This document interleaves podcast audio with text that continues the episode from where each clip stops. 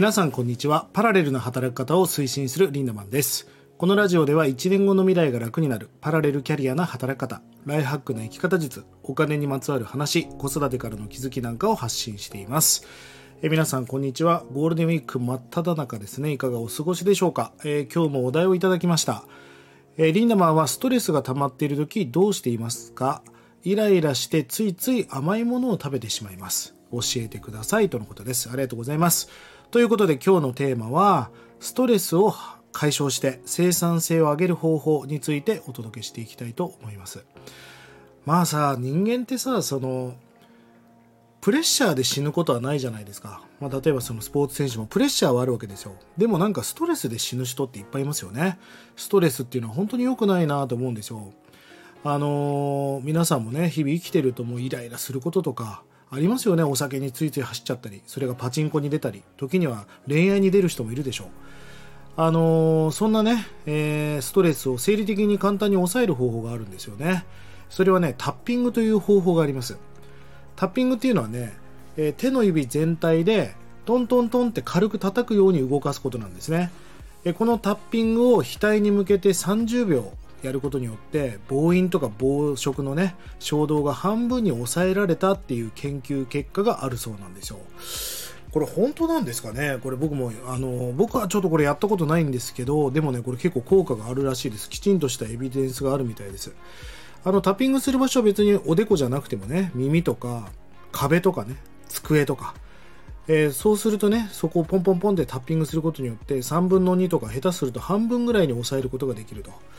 まあ、これって多分ね自分のそのフォーカス意識してるところをずらずらすことが重要なんじゃないかなと思います。そしてその30秒とかやってると時間が経過していく中で、まあ、その理性を働かせることができるってことなんじゃないかなと思います。まあ、同様にね、え、他にも研究結果があるんだけど、えーと、参加者にこんな実験があったそうです。1週間1日3分以上スマホでテトリスをやってもらいましたと。えその結果食べる、お酒、タバコ、性欲、ドラッグ、遊びに出かける、えそういった衝動的な欲求が5分の1まで抑えられたそうです。えそこに参加していた人たちは1週間で平均4回以上プレイしたので継続して効果があったそうです。あのまあテトリスっていうのは適度にほら難易度もあるじゃんパズルだから。うーんなんかその見た目的にもうんこう脳みそを休めるって意味でも意識が集中することがいいんではないかと。まあだから、まあ確かに俺の周りの経営者ってゲームしてる人多いんですよね。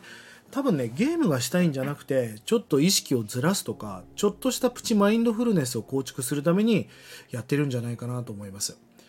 あのー結局さそういう暴飲暴食とか嗜好品に手が出たりパチンコに行ったり、まあ、ドラッグしちゃう人っていうのはまあ習慣ですよねそういう悪い癖みたいなものが身についてるわけじゃないですかでまあこれをね解消するために今日紹介したタッピングっていうトントントンって叩くとかまあ、テトリスをやってみるみたいなことで意識をさらすっていうことは重要なのかもしれませんね。あの日本でもさその禅の考え方で数息間っていうあの吐いた息を数えるっていう禅があるそうですけどね。まあ結局それも同じことで意識を今そこに集中させるってことですよね。そして客観的に俯瞰して視座が高いところから自分が幽体離脱して自分を客観視する。まあそういったプチ瞑想プチマインドフルネスみたいなことが構築できるんじゃないかなと思います。いやでも本当にね冒頭に喋ったけどなんだろうな。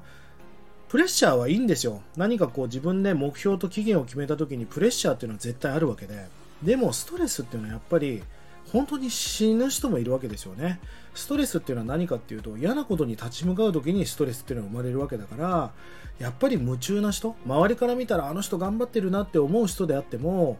本人からしたら夢に向かって夢中で走っているともう大変だとかしんどいとは思ってないわけですよ。まあ、まさに夢中に勝るものはないなと思うんですよ。皆さんもまずこれ夢中になるためには夢がないといけないし自分がどうなりたいかっていうことが明確じゃなければ夢中になれないじゃないですか。